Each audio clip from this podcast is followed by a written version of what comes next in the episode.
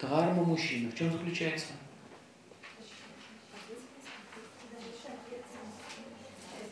Ответственность. Он должен, да, слово должен, мне не нравится такое слово.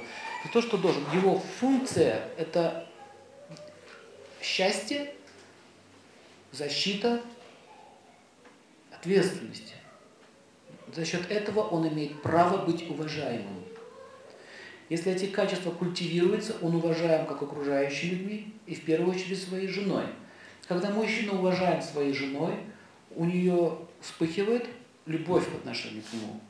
И чем больше она его уважает, его любит, тем больше он ответственней становится, тем больше хочется ее защищать. Смотрите, когда вот только-только вот у них любовь начинается, мужчина и женщина, посмотрите, как вот она вот садится на плечо, он ее так вот обнимает, да, вот, ее, вот так он весь такой расфуфтуривается, такой, становится большой. Почему?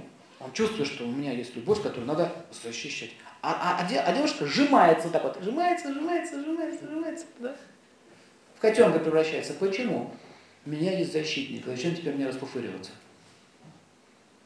Ей всегда хочется быть зайцем.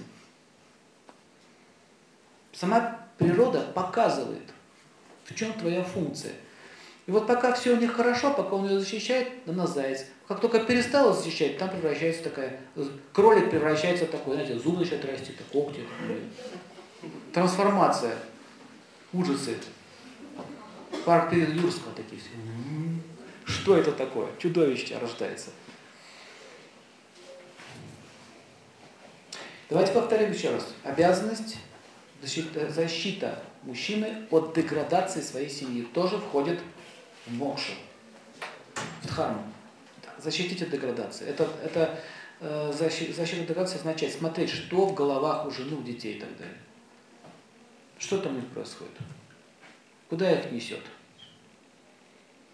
А не так, что сын уже наркоманом стал, ему об этом сообщают из диспансера. Вы знаете, ваш сын не вылезает уже, правда? Не может быть мой сынок хороший мальчик. Это означает, он даже не понимает, что происходит у него в семье.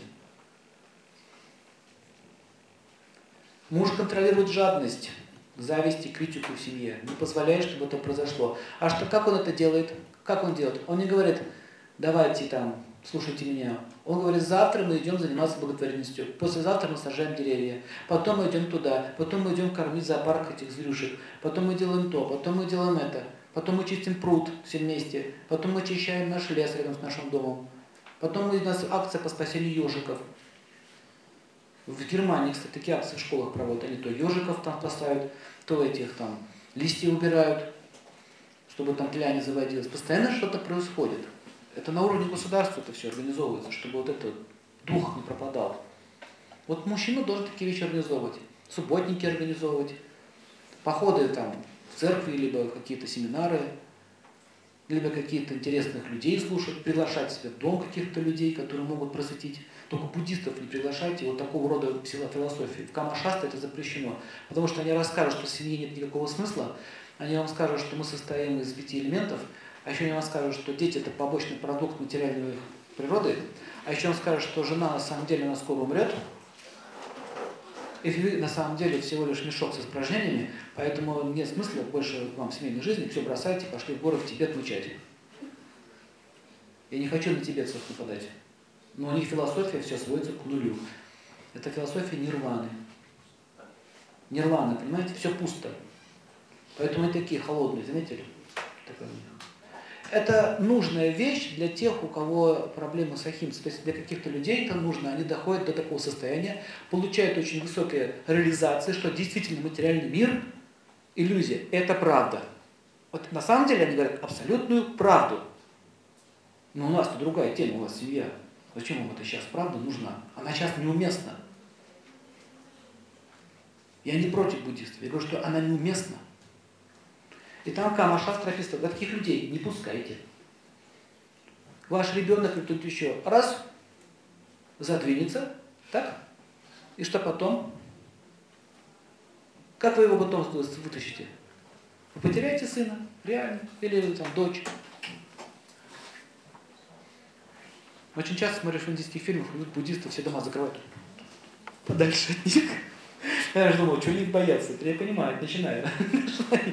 Извините, вот водичка, идите, идите, идите дальше. Туда, туда. Я вам лучше что-нибудь дам, только идите мимо нашего дома. Это называется имперсональное, не только будет, есть еще и Маевади, и различные персоналисты, вот эти и школы Шанкарачарья, много вот этих разновидностей идей, что вы все массы, что есть пустота. Вот пустота для семьи. В семье должна процветать любовь. А вот когда помрем, тогда будем нирване все эти, а сейчас любовь. В этом идее. Так, что же входит в мокшу? Давайте перечислим. Благотворительность. Сейчас мокшу проходит. Благотворительность. Дхарма, в дхарму входит защита, чтобы мокша была организована. Благотворительность, образование. И не только духовное, материальное тоже. Благоприятное общение, внутренняя культура человека – работа над такими пороками. Например, вот ребенок маленький, нужно уже с самого детства работать с его пороками, с жадностью, с гневом, с завистью. Есть специальные технологии. Для этого существуют воспитатели, психологи и так далее. А если мама сама орет с утра до вечера? Почему? Потому что муж хаму не дает. Видите, как все связано одно с другим. А, общение с мудрыми, исследование наставлением – И что самое еще интересное, написано, что с помощью знаний можно срубить другие, другие узлы кармы. Это по поводу неотвратности судьбы. И такого не бывает. Все можно разрулить, любую ситуацию. При условии, что человек это хочет и понимает. Итак, дхарма.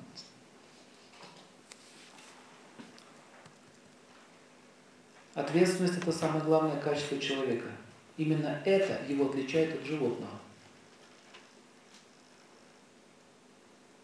Все проблемы, с которыми мы сталкиваемся, возникают от безответственности. Если вы проанализируете, так это, вы это обнаружите.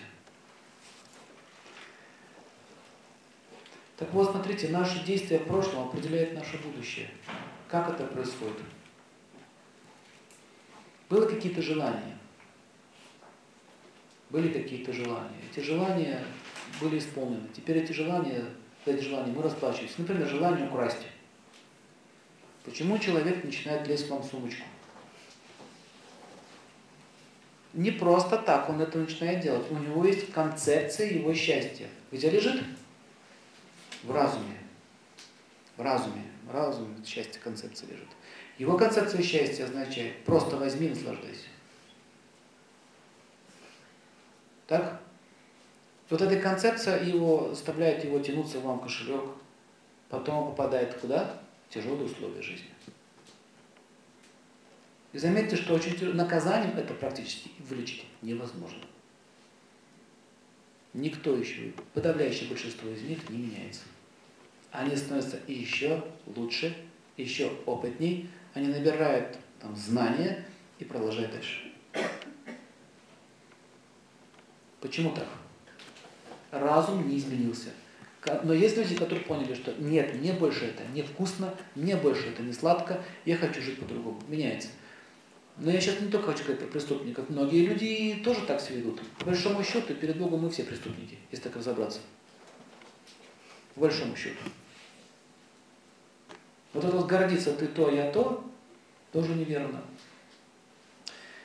Так наши действия прошлого определяют будущее. И когда ты уже много совершил прошлых поступков, это отражается на твоем разуме, и это отражается в твоем взгляде, в твоем поведении, в твоей, в твоей психике и так далее.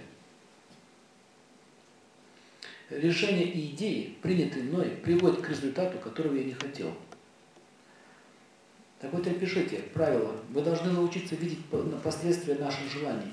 Желания вы не можете от них избавиться, но вы научитесь видеть последствия наших желаний, вот это и есть его ответственность. Поэтому сила ответственности может что сделать? Разрушить всю вашу карму. Карма – это непреодолимая сила желаний.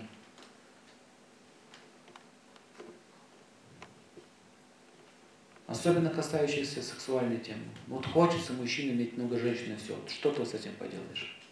Есть же такие. Ну вот хочется, вот не могу я вот тут, ну не могу я вот с одной жить. Не можешь жить с одной, не будет ни одной. Вот результат. Таких случаев очень много. Он говорит, стой, стой, стой, а в результате никого. Причина нет контроля чувств. Нет контроля чувств. Я хочу, знать, я хочу, значит правильно. Вот по поводу контроля чувств. Контроль чувств – это не то, что вы завязались в узелок, теперь терпите, мучаетесь. Это не сработает. Как, это работает как пружина. Если пружину сжали, потом будет выстрел в другую сторону. К слову контроль чувств это означает, я включаю, когда надо, и выключаю, когда не надо. Идея ясна? Пришло время ночи, я, я занимаюсь сексом. Пришел в церковь, думаю о Боге. Пришел на работу, думаю о работе. Пришел учиться, думаю о том, что говорят. А не так, пришел в церковь, смотрю на женщину, пришел на работу, думаю там о сне, когда я ем, думаю там о работе.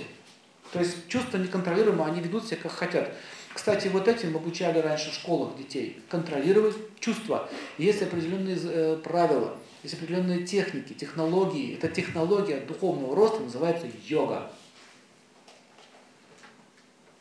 Это не фитнес, это не загибание в позу зю и не асана, как многие думают. Йога – это глубокая работа со своими чувствами. А тело они ремонтируют, чтобы спокойно сидеть и спину не ломило для, для работы над собой. Йога, йоги, как мне однажды были в Индии, там ребята пошутили, там дедушка вы слышите, ну и что этот йог добился? Мы его перевели, он говорит, женщины, выйдите, пожалуйста, я вам кое-что покажу. И он показал. Он держал на своем мужском могуществе гирю 3 килограмма. Он говорит, если вы в моем возрасте, 86 лет, повторите вот это, тогда вы поймете, хотя бы ради этого занимайтесь йогой. Хотя бы ради этого. То есть это не так важно для него. Такой результат.